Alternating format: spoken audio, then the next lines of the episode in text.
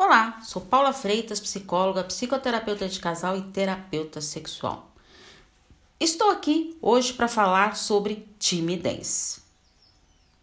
E já comece te perguntando: você se acha uma pessoa tímida?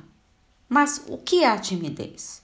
É um acanhamento excessivo, um bloqueio com uma paralisia social. Ter vergonha de se expor para os outros, uma sensação de desconforto ou inibição que reflete na vida da pessoa. A pessoa tímida, ela sente-se nervosa por achar que todos estão te olhando. Mas é muito bom saber que a probabilidade do outro perceber isso é muito pequena, pois cada um está envolvido com seus próprios pensamentos e preocupações consigo mesmo.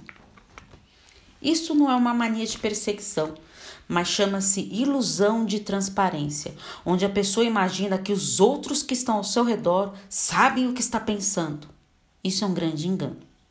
Você já se sentiu observado por todos que estão ao seu redor?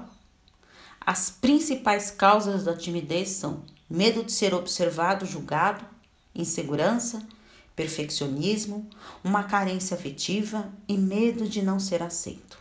Deve-se analisar como você reage à timidez e se isso atinge a sua vida. Sendo assim, é necessário um acompanhamento psicológico. Estou à disposição para os atendimentos. É só enviar uma mensagem no meu WhatsApp no 11 98313 2371. Um grande abraço. Tchau, tchau.